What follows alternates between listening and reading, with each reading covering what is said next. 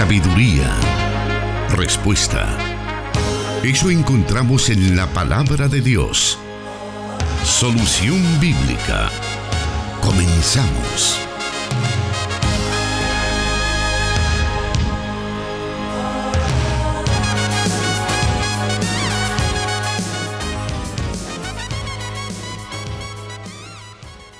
La lectura de la palabra de Dios alimenta nuestra fe y nos llena de sabiduría. Bienvenido, bienvenida a Solución Bíblica. Es un gusto poder acompañarle en esta edición junto al pastor Jonathan Medrano. Queremos saludarle y agradecerle por su fineza de poder estar siempre en sintonía de su emisora local que forma parte de la Corporación Cristiana de Radio y Televisión y a sus respectivas transmisiones a través de internet y también a través este el Facebook Live que es compartido también por 1450 AM en San Miguel. Saludos hasta allá. 540 AM la estación de la palabra.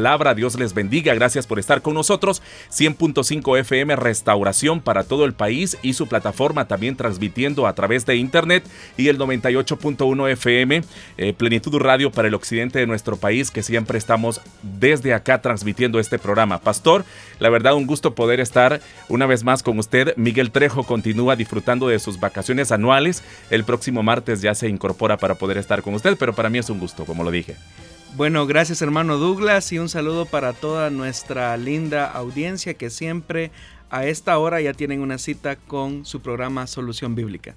Claro que sí. Bueno, hay muchas preguntas que van llegando hacia eh, por medio de nuestras eh, plataformas, dejan sus mensajes. También hay preguntas a través de WhatsApp que se reciben en, San Salvador, eh, tanto como acá, y también a través de los teléfonos en cabina. Cada una es tomada en cuenta. Todo, todo está en que tengan paciencia, ¿verdad? Porque es por orden de llegada que el pastor va seleccionando las que va a dar respuesta definitivamente eh, solamente eh, tener un poco de paciencia a la audiencia, ya que son bastantes preguntas. Desde que comenzó el programa eh, hemos tratado de responder todas las que han llegado. Así que solamente le solicitamos su paciencia, estimado oyente, para que usted pueda escuchar su respuesta a la luz de la palabra de Dios. Perfecto. Vamos comenzando entonces. Gracias por estar con esta emisora y, en esta transmisión a todos los espectadores. Que Dios les bendiga. Preste atención porque de esta forma comenzamos. Vamos a una pausa.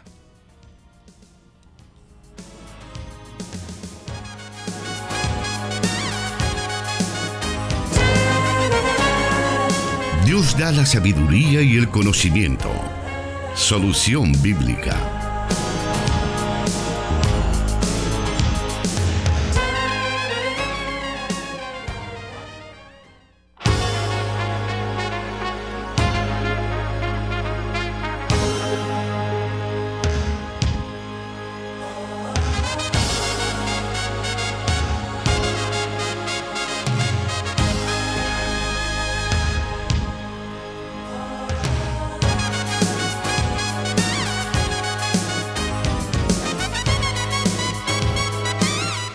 Muy bien, vamos iniciando entonces esta edición de Solución Bíblica con esta pregunta, pastor. La primera de este programa, ¿por qué otras iglesias dicen que el bautismo en agua debe de realizarse en el nombre de Jesús y no en el nombre del Padre y del Hijo y del Espíritu Santo, pastor? Bueno, hermano Douglas, quienes enseñan y bautizan bajo la fórmula bautismal en el nombre de Jesús en realidad no son iglesias cristianas sino que son sectas religiosas. Y la razón de afirmar que quienes practican el bautismo en el nombre de Jesús son consideradas una secta se debe a las siguientes desviaciones doctrinales de la fe cristiana que ellos sostienen. En primer lugar, su comprensión acerca de la naturaleza de Dios. Por las escrituras sabemos que Dios es un ser singular, sin embargo, la característica principal de Dios, según lo muestran las escrituras, es que en su naturaleza Él es una Trinidad. Esto significa que Dios es uno. Sin embargo, se nos revela como tres personas diferenciables entre sí.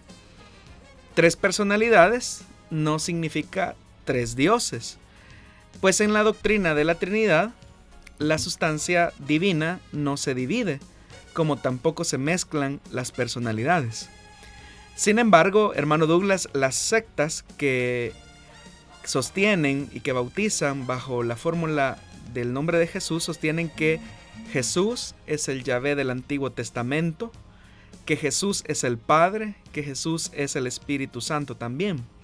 De tal forma que el Padre, Hijo y Espíritu Santo, dicen ellos, son solamente títulos, modos eh, diferentes para mostrar el mismo ser divino.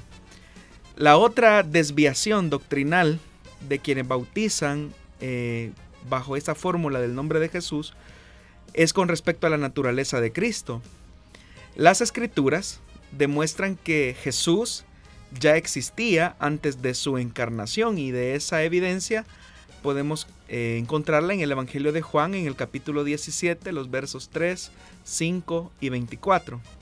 Él siempre fue, es y será Dios. Sin embargo, en un momento de la historia humana, Dios el Hijo se manifestó en carne al nacer de una mujer. Por medio de este milagro de encarnación, Jesús llegó a convertirse en un ser en el que se juntaron en una sola eh, hipóstasis, como se le conoce teológicamente, la naturaleza divina y la naturaleza humana. Esta coincidencia de las propiedades de ambas naturalezas en la única persona de Jesús fue realizada con el propósito de una obra redentora.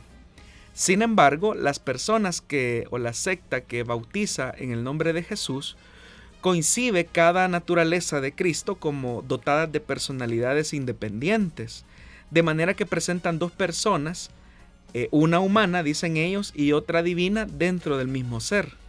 A la parte divina, ellos le llaman Padre, entre tanto que a la parte humana le llaman Hijo. Dentro de esta concepción tergiversada de la persona de Jesucristo, hijo para ellos es tan solo el cuerpo de Jesús. El velo de la carne le llaman ellos. Aseguran que el Hijo no existía antes de la encarnación, lo único que existía era su divinidad, lo que a ellos le llaman Padre. Ahora, la otra desviación doctrinal que sostienen eh, los que bautizan en el nombre de Jesús es en cuanto a la fórmula. Las escrituras claramente señalan que la fórmula de bautismo es la que se encuentra en el Evangelio de Mateo capítulo 28 versículo 19, donde se nos describe que hagamos discípulos de las naciones bautizándolos en el nombre del Padre y del Hijo y del Espíritu Santo. Sin embargo, la interpretación de esta secta es que Padre, Hijo y Espíritu Santo no son nombres de personas, sino modos o títulos. Esta secta sostiene que el nombre del Padre, del Hijo y del Espíritu Santo es Jesús, es decir, que Jesús es el Padre, Jesús es el Hijo, Jesús es el Espíritu Santo.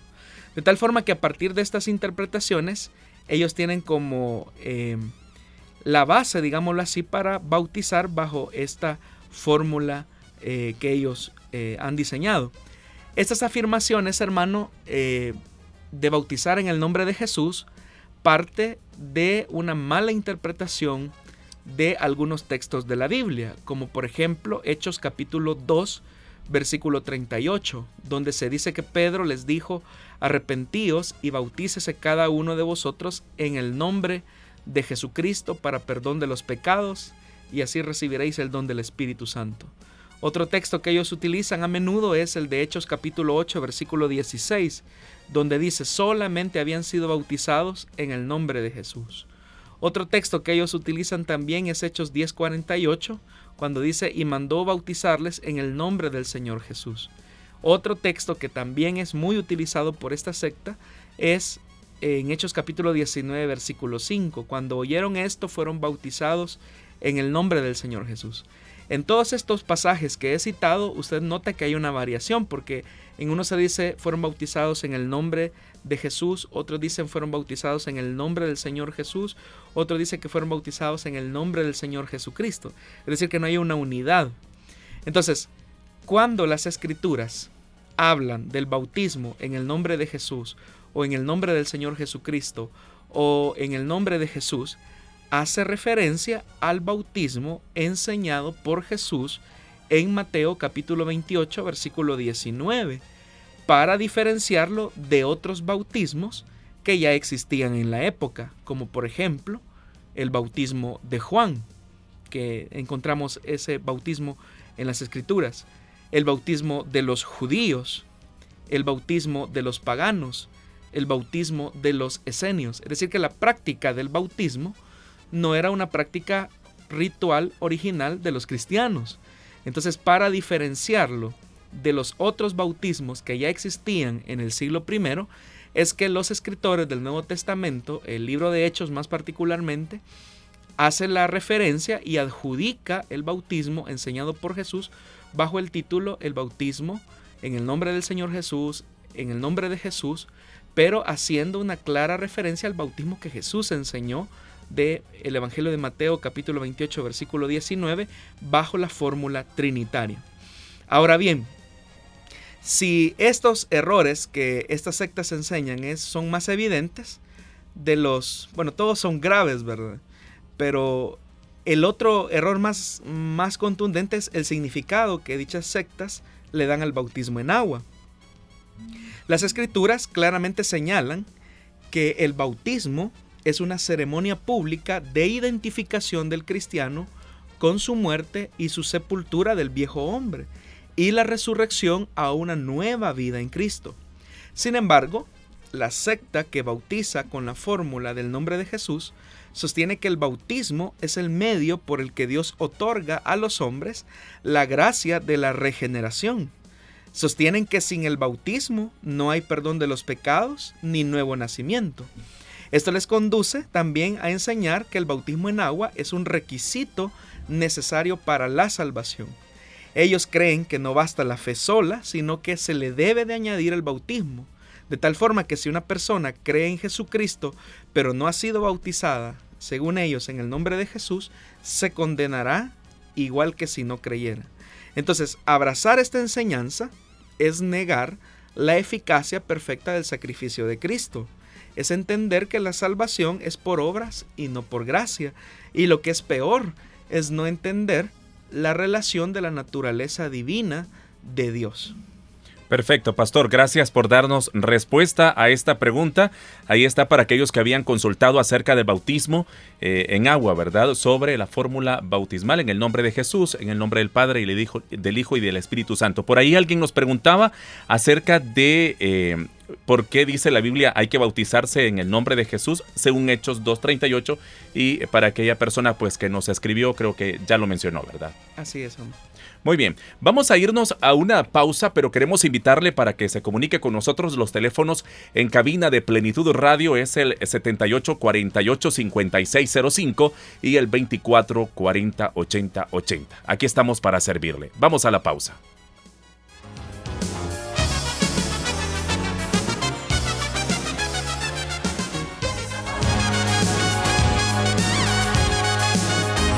La respuesta a sus preguntas aquí, en Solución Bíblica.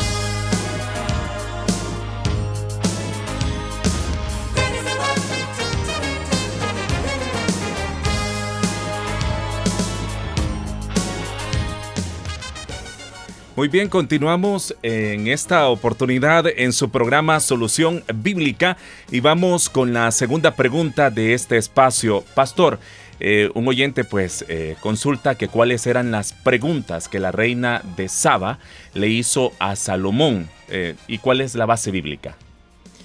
Bueno, en relación a, a la pregunta, el texto se encuentra en primera en el primer libro de los Reyes, capítulo 10, versículo del 1 al 3.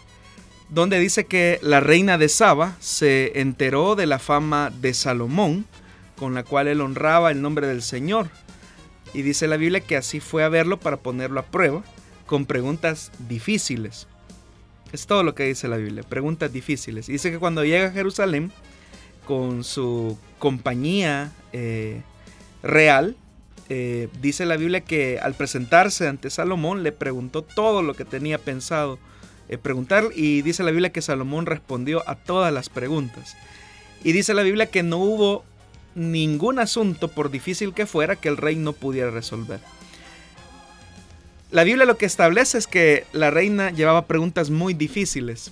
¿Cuáles eran esas preguntas difíciles? La Biblia no dice cuáles eran. Lo que sí la Biblia muestra con mucha contundencia es que Salomón tuvo la capacidad de inteligencia y de sabiduría para responder a cada una de las inquietudes que llevaba la reina de Saba. Eh, pastor, en este relato que usted menciona del libro de los reyes, se describe a Salomón como, como un hombre sabio, como un hombre inteligente. Pero, ¿cuál sería la diferencia sustancial entre la sabiduría e inteligencia que se describe como virtudes de, de Salomón? Bueno, el libro de los proverbios, que se cree tradicionalmente o se le adjudica tradicionalmente a Salomón, eh, describe un poco acerca de quién era o, qué podríamos entender por la sabiduría. Y el Proverbio capítulo 8, versículo 12 al 14 dice, yo la sabiduría habito con la prudencia y he hallado conocimiento y discreción. El temor del Señor es aborrecer el mal, el orgullo, la arrogancia, el mal camino y la boca perversa. Yo aborrezco, hablando de la sabiduría. Mío es el consejo y la prudencia, yo soy la inteligencia y el poder es mío. Esos versículos nos muestran básicamente, hermano Douglas, dos aspectos básicos de la sabiduría. En primer lugar, la sabiduría tiene que ver con la capacidad que Dios otorga de mirar con claridad cada situación de la vida y así poder discernir entre lo bueno y lo malo, entre lo verdadero y lo falso, es una capacidad que se encapsula precisamente en, ese valor de la sabiduría.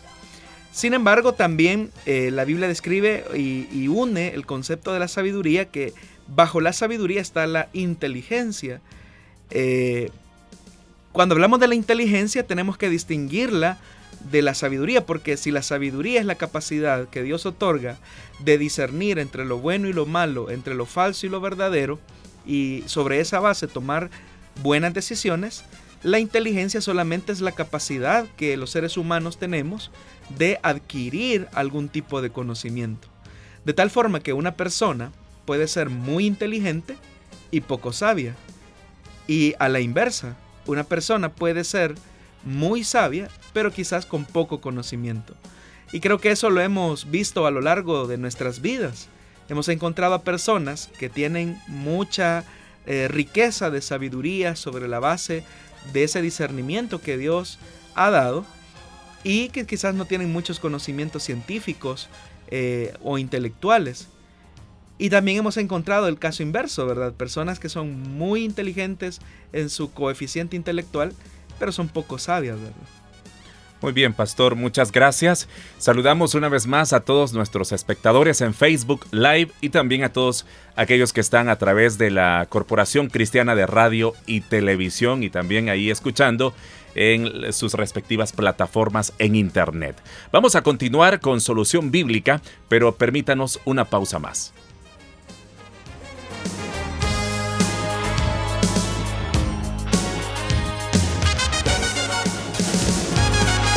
Solución Bíblica con el pastor Jonathan Medrano. Desde Plenitud Radio 98.1 FM en Santa Ana, enlazada con Restauración 100.5 FM.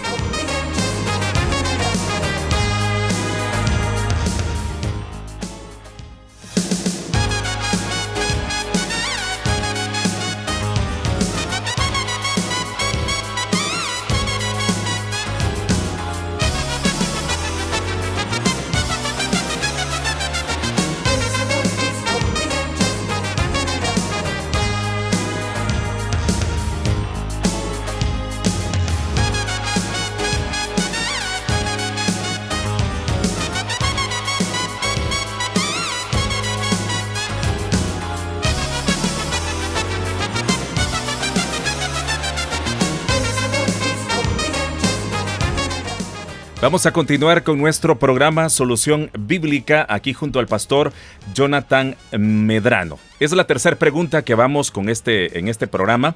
Pastor, ¿existen las maldiciones generacionales? Bueno, la verdad, hermano Douglas, que quienes enseñan el tema de las maldiciones generacionales sostienen que son pecados o consecuencias de pecados, eh, valga la redundancia, que se heredaron de los padres. Es decir, que los hijos pueden estar practicando un pecado que ha llegado como una atadura espiritual, dicen ellos, o que los hijos están sufriendo los efectos de un pecado que como herencia de sus padres ahora les golpea. Ellos dicen que estas consecuencias pueden llegar en formas de adicciones y diversas enfermedades. Y las iglesias que enfatizan este tema suelen motivar a los creyentes a hacer una evaluación de tipo retrospectiva e investigar los pecados de sus progenitores. Enseñan que esa sea la razón de que un pecado o un patrón pecaminoso persista en sus vidas. También otra de las enseñanzas de quienes predican el tema de las maldiciones generacionales es que también eh, las frecuentes enfermedades y las permanentes crisis financieras pueden ser expresiones de algún modo, de algún tipo de maldición generacional. Entonces, si quisiéramos definir qué es una maldición generacional según lo que ellos enseñan, eh, una maldición generacional apunta a las consecuencias que se pueden estar pagando por los pecados de un antepasado.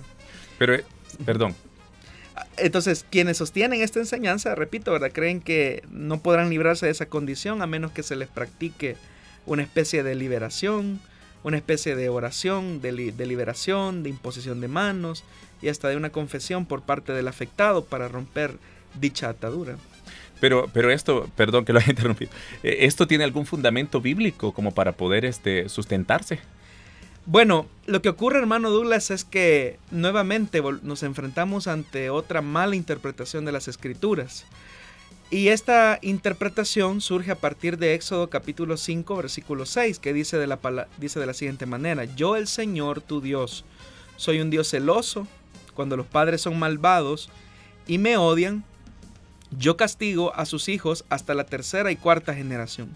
Por el contrario, cuando me aman y cumplen mis mandamientos, les muestro mi amor por mil generaciones. Otro texto que también ocupan quienes predican el tema de las maldiciones generacionales es en Levítico capítulo 26 versículo del 39 al 42. Aquellos de ustedes que sobrevivan, es, el Señor hablando acerca de cuando les quita la tierra o les como consecuencia de su pecado, aquellos de ustedes que sobrevivan serán abatidos en país enemigo, porque sus pecados se añadirá el de sus padres. Pero si confiesan su maldad y la maldad de sus padres y su traición y constante rebeldía contra mí, las cuales me han obligado a enviarlos al país de sus enemigos, y si su obstinado corazón se humilla y reconoce su pecado, entonces me acordaré de mi pacto con Jacob, Isaac, Abraham, y también me acordaré de la tierra. Entonces, estos pasajes que hemos mencionado señalan eh, básicamente una verdad que no tiene nada, nada que ver con el tema de maldiciones generacionales, sino que son pasajes que señalan cómo el pecado se vuelve en una acción tan destructiva que puede generar severas consecuencias aún en la vida de la siguiente generación. No está diciendo bajo eh, ningún punto de vista que es una maldición que se le va a pegar a la siguiente generación como que si fuese algo contagioso, que es lo que básicamente ellos quieren enseñar, sino que lo que la palabra de Dios refiere es que las consecuencias del pecado, de la desobediencia y de la obstinación pueden llegar a perjudicar incluso a la descendencia de aquel que practica algún hábito pecaminoso. Entonces, a partir de los textos que hemos señalado, hermano Douglas, podemos inferir el peso severo del modelaje de los padres sobre la conducta de los hijos. Tan fuerte es el peso del modelaje de los padres sobre los hijos que ni el mismo Señor Jesús se libró de ese principio. El mismo Señor Jesús afirma en el Evangelio de Juan, ciertamente les aseguro, dice él, que el hijo no puede hacer nada por su propia cuenta, sino solamente lo que ve a su padre, eso hace. Por cualquier cosa que hace, el padre la hace también el Hijo. Es decir, Jesús mismo estaba diciendo, yo hago lo que he visto hacer a mi Padre. Es decir, que es tan fuerte el principio del modelaje de los padres hacia los hijos que ni siquiera el Hijo de Dios se pudo librar de este principio eh, universal. Entonces, cuando una persona repite una conducta pecaminosa, ya sea de uno de sus progenitores, es porque el peso del modelaje, el peso del ejemplo ha permeado tanto en la conducta de un hijo que éste tiene una tendencia a repetirla. Por poner un ejemplo, si un muchacho es adicto al alcohol y su padre fue alcohólico, no tiene nada que ver con un tema de maldición generacional, sino que lo que ha ocurrido es que el peso del modelaje ha sido tan fuerte en la vida de su hijo que él ha repetido la conducta de su padre. Entonces, esta es la necesaria conclusión que también está descrita en el mismo Pentateuco, cuando en el libro de Deuteronomio dice, los padres no morirán por sus hijos, ni los hijos por sus padres. Cada uno morirá por su propio pecado. Deuteronomio 24, versículo 16. Pero vea el énfasis, hermano Douglas. Cada uno morirá por su pecado. Es decir, que en el Antiguo Testamento ya está establecido el principio de la responsabilidad individual, descartando toda noción de maldición o atadura generacional. En otras palabras, ningún hijo pagará por los pecados de los padres, sino que cada uno pagará las consecuencias de sus propios pecados. Y aunque nuestros hijos puedan ser afectados por nuestras decisiones, o se puede padecer la misma enfermedad de un antepasado, como la ciencia muchas veces lo ha probado, no debemos de interpretar esto como una fuerza espiritual que está detrás de eso. Más bien, nosotros vamos a enfrentar nuestras propias consecuencias por nuestras propias decisiones. Pero ante esto, pastor, ¿cuáles podrían ser las, las principales deformaciones que podría ocasionar el que un creyente abrace este tipo de enseñanzas? Bueno, lo primero, hermano Douglas, sería la evasión, eh, evadir la responsabilidad personal, ¿verdad? Es decir, que una persona, por un hábito o una práctica pecaminosa, eh, él se justifica diciendo que lo que ocurre es que estoy maldito porque mis antepasados eh, practicaron este pecado. Entonces, lo que hace ahí es evadir, ¿verdad? Y en esa evasión se produce un escapismo de tipo inmediatista, ¿verdad? Ese escapismo inmediatista es, no soy culpable yo de lo que estoy haciendo, sino que el culpable es mi antepasado. Pero también aquellos que enseñan esta, este tema de las maldiciones generacionales, lo que hacen es también proponer una, especie de, de rompimiento o de liberación de esa atadura pecaminosa de manera fácil, ¿verdad? A través de procesos de liberación, eh, de actividades como los famosos encuentros, donde la persona va a ser libre de esas ataduras. Pero eso realmente es ir en contra de la escritura, puesto que el Señor nos ha invitado a ejercitar el dominio propio. Es decir, que aunque venimos a Cristo y heredamos la nueva naturaleza que se produce como resultado de la regeneración, nosotros estamos obligados a ejercitar nuestra fe de tal forma que podamos irnos deshabituando de aquellas cosas o prácticas que no agradan a Dios. Muy bien. Gracias, pastor, por sus eh, respuestas. Y la verdad es que una de las maneras en que, eh, para no dejarnos llevar por las eh, presiones externas y decidir conforme a la palabra de Dios, es escudriñándola y teniendo una correcta interpretación, y se lo agradecemos. Vamos a continuar con este programa, pero tenemos que hacer una pausa. Agradecemos a usted por estar siempre pendiente de nosotros.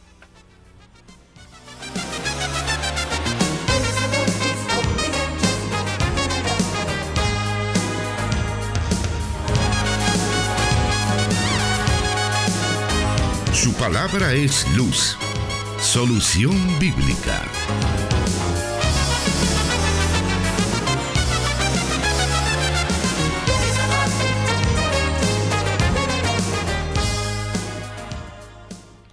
Vamos a continuar entonces y es nuestra cuarta pregunta de este espacio Solución Bíblica, saludando a toda nuestra audiencia que disfruta y aprende con este programa. Cuarta pregunta, ¿en qué se basa, pastor, el cristianismo para que sus doctrinas sean ciertas? Bueno, en el fundamento de las doctrinas cristianas se encuentra en la Biblia, en la palabra de Dios. Sin embargo, la evolución doctrinal, digámoslo así, o el acercamiento a la identidad teológica de la iglesia, no es el resultado de algo nuevo, sino que tiene una construcción más o menos de 20 siglos de historia. Y nosotros no podemos desligarnos de ese pasado. Fíjese hermano que hay que hacer una distinción de dos características primordiales que distinguen a una secta. Y es que una secta casi siempre hace hincapié en algunos puntos distintivos por encima de todo el consejo de Dios. Y también en segundo lugar ellos sostienen que ellos son descubridores, eh, por decirlo de alguna forma, de una verdad que la iglesia nunca había visto en el pasado. Entonces por eso es que las sectas son muy alérgicas al estudio de la historia de la iglesia y de las confesiones de fe históricas. Entonces debemos sospechar de todo ministerio que clame haber descubierto algo que nadie vio en 20 siglos de cristianismo. No se trata que una doctrina sea verdadera por ser antigua, de ninguna manera, sino que una doctrina es verdadera solo si esa enseñanza eh, parte de la infalible eh, e inerrante palabra de Dios. Entonces, ¿qué sustenta las doctrinas del cristianismo? La Biblia, la palabra de Dios. Y eh, todo este recorrido histórico de cristianismo de 20 siglos. Donde eruditos, teólogos, biblistas han reflexionado acerca de ciertas verdades confesionales del cristianismo. Perfecto. Bueno, pastor, gracias. Vamos a continuar a la quinta pregunta de esta tarde y dice de la siguiente manera. ¿Hay versículos de la Biblia que actualmente carezcan de validez? Eh, por ejemplo, aquellos que hablan de guardar el sábado o de la circuncisión. ¿Se puede aprender de ellos? Bueno, aquel texto famoso de segunda de Timoteo capítulo 3 versículo 16 versículo al, al 17 dice toda la escritura es inspirada por Dios y ahí dice claramente toda. Toda la escritura es inspirada por Dios y útil para enseñar, para reprender, para corregir y para instruir en la justicia, a fin de que el siervo de Dios esté enteramente capacitado para toda buena obra. Eso es lo que señala el texto. Entonces, definitivamente, toda la Biblia tiene algo de lo que se puede aprender. Muy bien, pero ¿cómo se podría aplicar, eh, pastor, muchos eh, textos del Antiguo Testamento que hacen eh, referencia a ciertas prácticas del judaísmo? ¿Tendrán alguna implicación para, para el creyente? Bueno, nosotros sabemos que la Biblia básicamente es el mensaje de Dios manifestado al hombre y que revela a Jesucristo, el Hijo de Dios. De tal forma que todo el Antiguo Testamento, eh, las experiencias, las manifestaciones, las prácticas, los ritos, los días, tienen que ver o hacen alguna referencia a una verdad eh, clara del Evangelio que es manifestada ya en el Nuevo Testamento. Por decir algo, en la palabra de Dios se nos habla acerca del el Shabbat o del día de reposo. Y era una práctica del judaísmo, donde en el Antiguo Testamento se ordenaba al pueblo judío a guardar ese día, es decir, a descansar de toda, de todas, de toda obra. Ahora que ya estamos en la era de la gracia, bajo Jesucristo, entendemos que el auténtico día de reposo, como lo manifiesta la carta a los hebreos, es el descanso que nosotros tenemos de nuestras obras por agradar a Dios y confiar plenamente en el sacrificio de Cristo. Es decir, que el día en que Cristo muere en la cruz del Calvario inaugura eh, nuestro descanso definitivo de nuestra competencia eh, ferviente de alcanzar la salvación por nuestros propios méritos. Entonces, si yo analizo la fiesta del Shabbat o la, la repetición ¿verdad? litúrgica del Shabbat eh, que Dios entregó a los judíos, yo debo de entender que esa fiesta, esa práctica eh, o ese, rito hace alusión a una verdad bíblica, escritural del Nuevo Testamento. Entonces, el Antiguo Testamento nosotros debemos de leerlo con los lentes eh, de la máxima revelación de Dios, que es Jesucristo. De tal forma que muchos de esos textos del Antiguo Testamento, eh, donde se hace referencia a algunas prácticas del judaísmo, nos apuntan o nos dirigen y nos conducen hacia la máxima revelación que es Jesucristo. Y así podríamos, por ejemplo, ir pasando por qué simboliza cada una de las piezas del mobiliario del templo, de la tienda de reuniones, el tabernáculo. Y nosotros vamos a notar que hay una clara alusión a muchas verdades eh, reveladas en Jesucristo ya en el Nuevo Testamento. Muy bien, gracias pastor por su respuesta.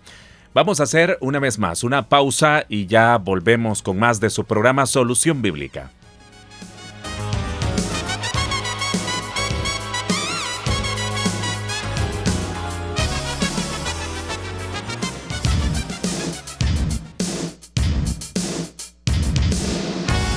Escríbenos tus preguntas al número de WhatsApp de Plenitud Radio 503 7848 5605 y número de WhatsApp de Restauración 503 78 56 94 96.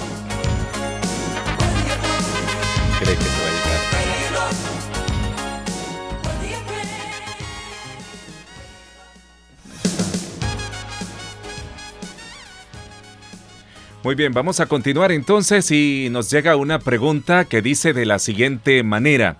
Yo tengo una duda y quisiera si me pueden ayudar. Partiendo de que todos nacemos condenados por causa de Adán, ¿qué pasa con los niños que todavía no tienen razonamiento o son recién nacidos? Si mueren, ¿van al infierno? La pregunta vino por el texto en el que Jesús dice, dejad que los niños vengan a mí, porque de ellos es el reino de los cielos de verdad le agradecería me ayudara con la respuesta, dice el oyente. Bueno, las escrituras, la Biblia, es sumamente clara con respecto a la soberanía de Dios en relación a la salvación de los pecadores. En el libro de los Efesios, en la carta de los Efesios, en el capítulo 1, el escritor señala que hemos sido predestinados desde antes de la fundación del mundo.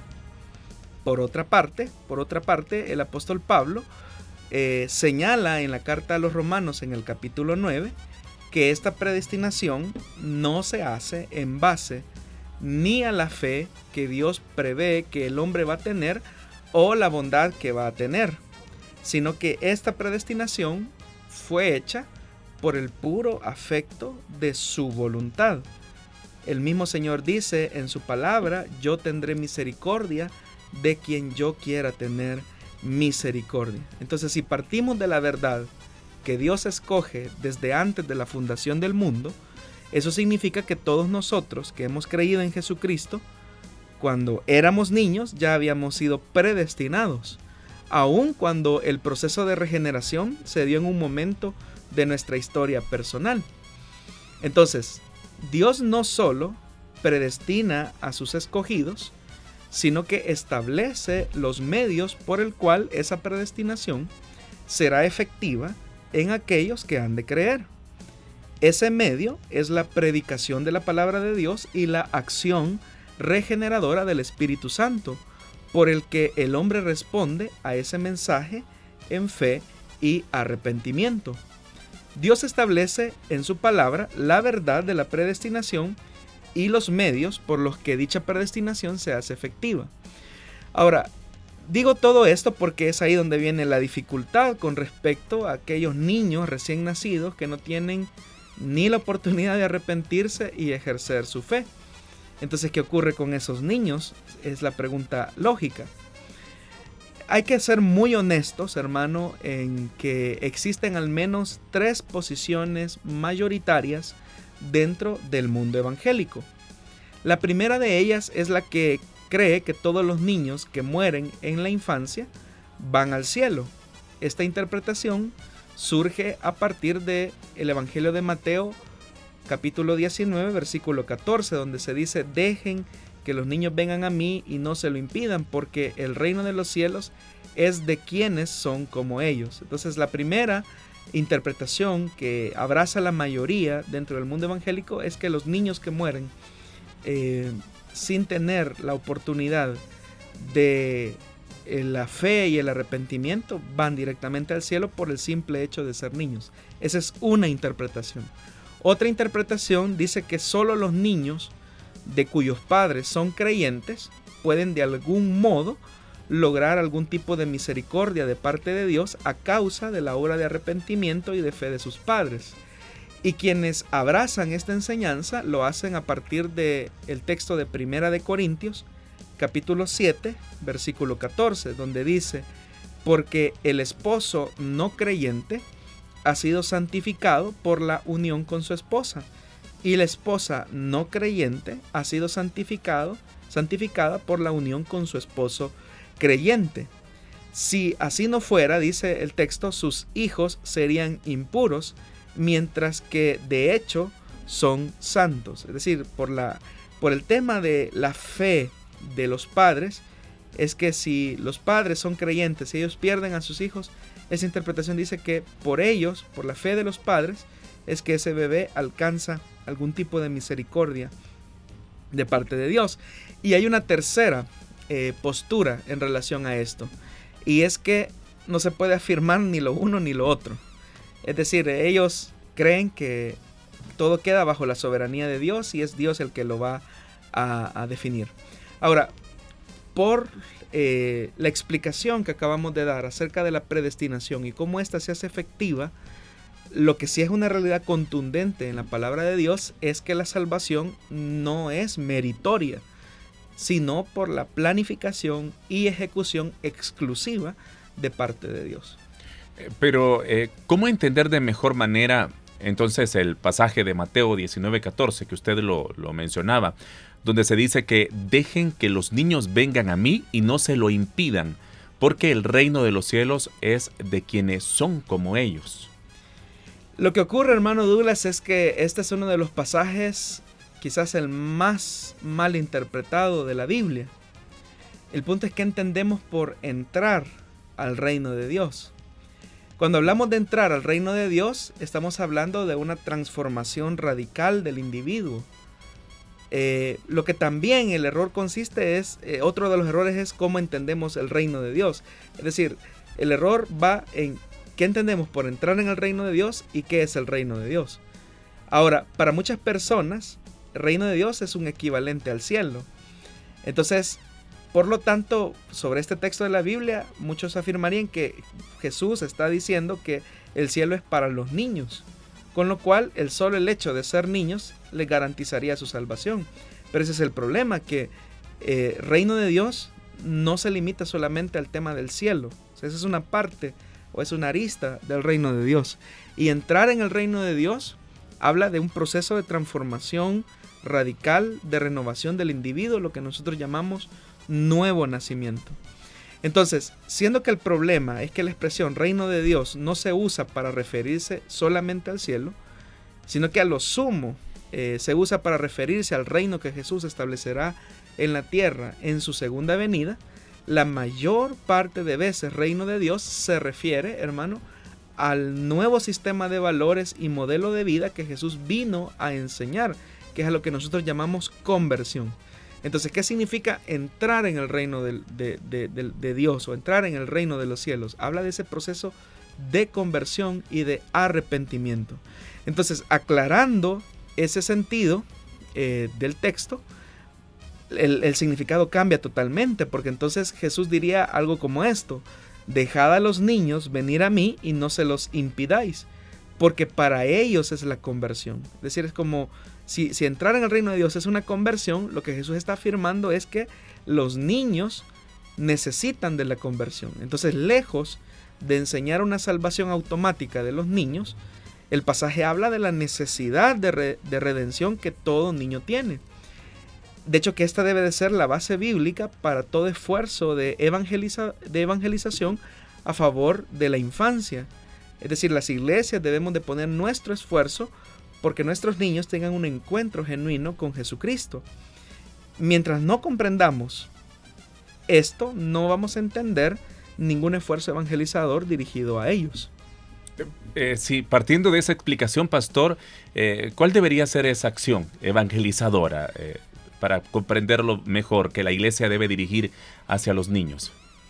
Fíjese, hermano Douglas, que hasta hace muchas décadas En los esfuerzos misioneros se hablaba eh, de la ventana 1040, eh, es, es decir, los países no alcanzados. Pero hoy también se está hablando de la ventana 414.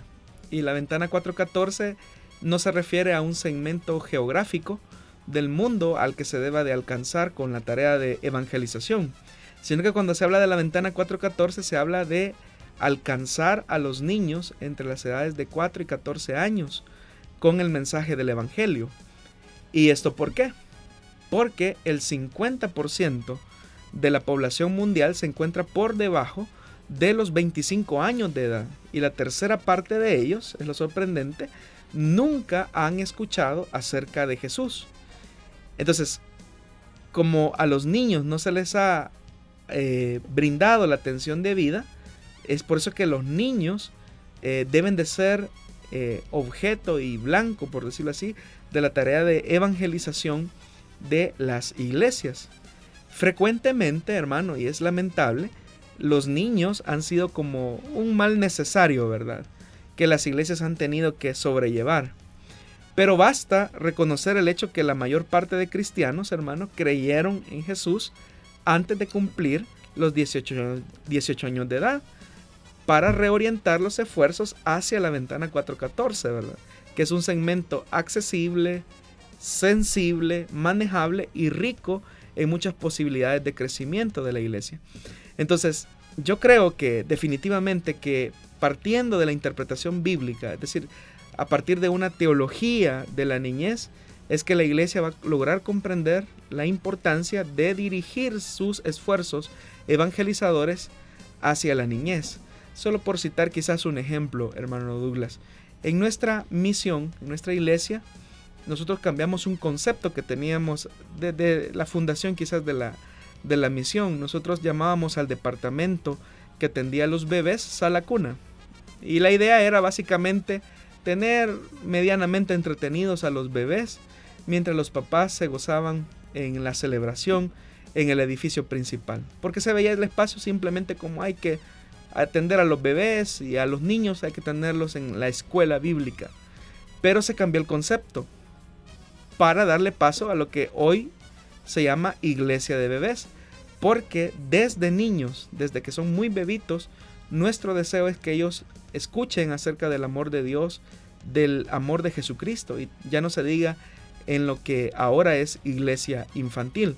Entonces, desde el momento en que nosotros como iglesia ponemos el énfasis en una tarea de evangelización holística para atender a la niñez, es que vamos a lograr ver resultados a mediano y largo plazo. Un oyente pregunta, él es Rafael Martínez, Dios les bendiga hermanos, mi pregunta es, ¿qué fue de los niños que murieron cuando fue el diluvio? Bueno, lo que la Biblia dice es que la tierra estaba llena de maldad, ¿verdad? Eh, lo que ocurre es que cuando nosotros vemos el tema de la maldad y del pecado, eh, normalmente pensamos en grandes eh, atrocidades, ¿verdad?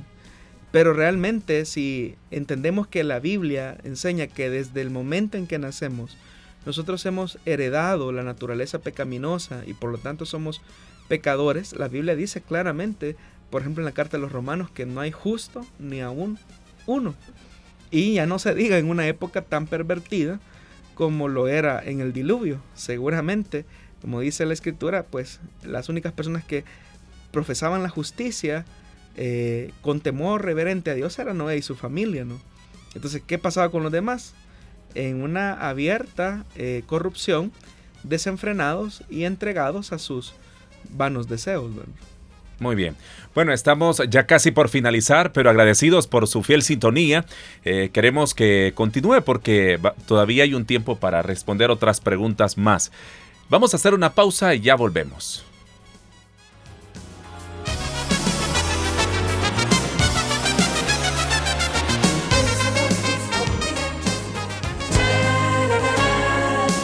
Dios da la sabiduría y el conocimiento. Solución bíblica.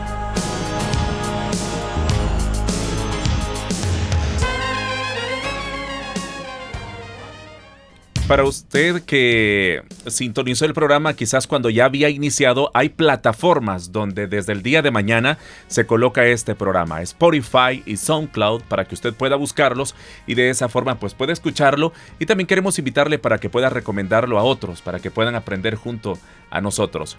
Pastor, nos llega una pregunta más y es eh, la siguiente. ¿Es correcto llamar a alguien apóstol o ya no existe este ministerio?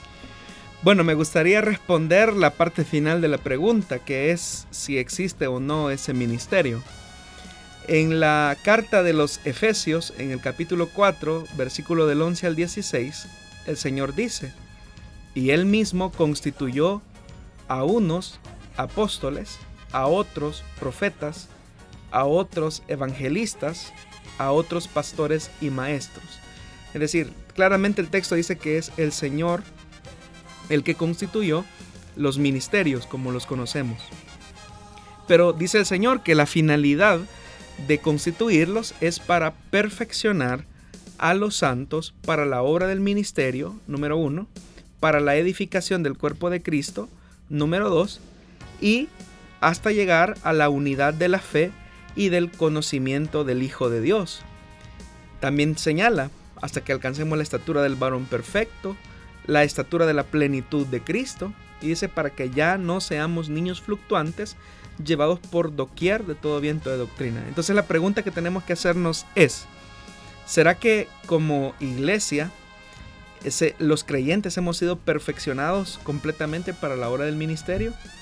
¿Será que como iglesia hemos logrado edificar el cuerpo de Cristo al punto de tener la unidad? ¿Será que como iglesia hemos llegado a la estatura del varón perfecto? Le aseguro que a todas estas preguntas que he hecho, la respuesta será un no. La iglesia tiene mucho trecho por recorrer, la iglesia tiene muchas áreas en las que debe de madurar. Entonces, por esa razón, es que el ministerio o lo, cualquiera de los ministerios que se mencionan en esta carta de los Efesios es necesario para que lleguemos a esa estatura del varón perfecto. Entonces, si existe el, ministerio de apóstol, por supuesto que sí. Es un ministerio vigente, es un, al igual que los otros cuatro, ¿verdad? Ahora, si es correcto llamar a alguien apóstol o no. Bueno, eso es lo que, lo que se debe de, analizar, ¿verdad? ¿Y eh, cuáles serían entonces las evidencias de un auténtico apostolado, como para poder luego, no sé si llamar a alguien apóstol?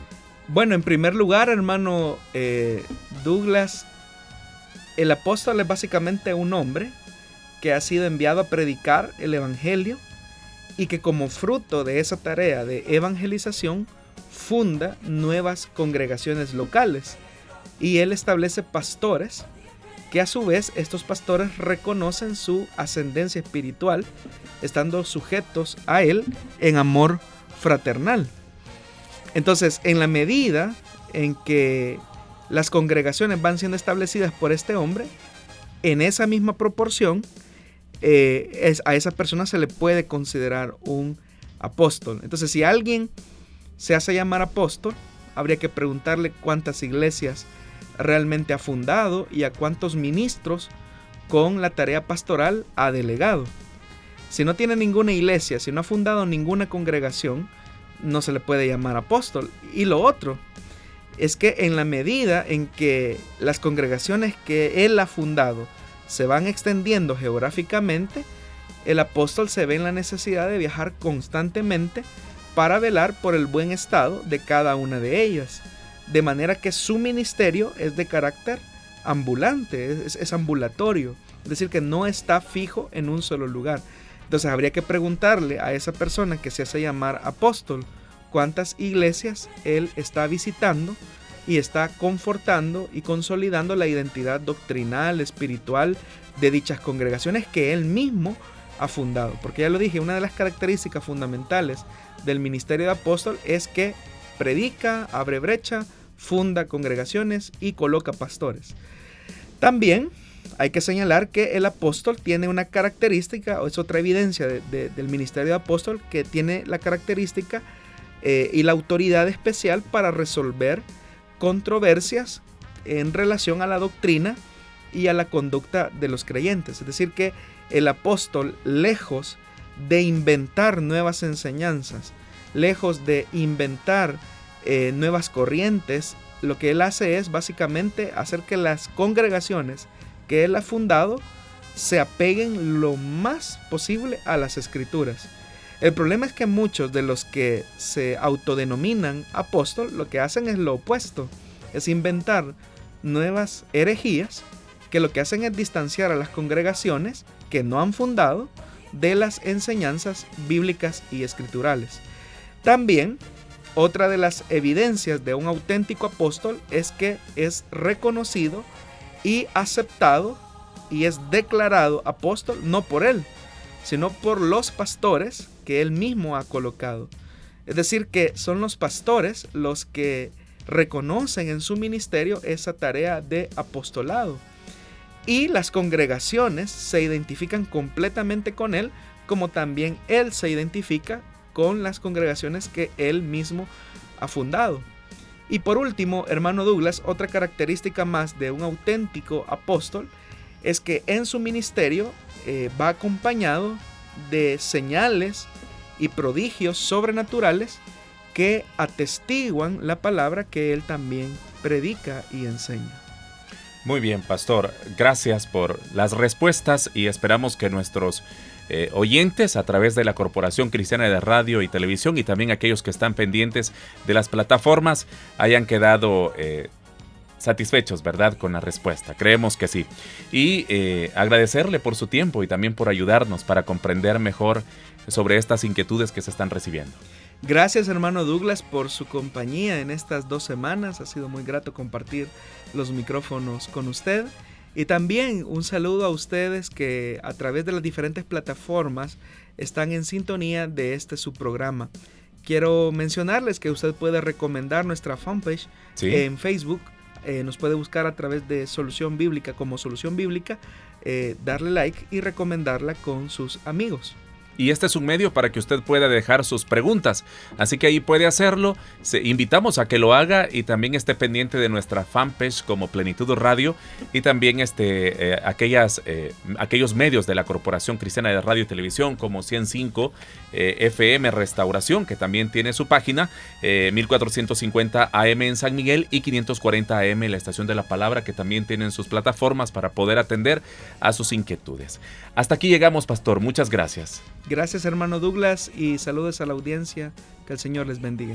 Muy bien, será hasta el próximo martes. Gracias por habernos acompañado y manténgase siempre pendiente de nuestra programación. Dios le bendiga.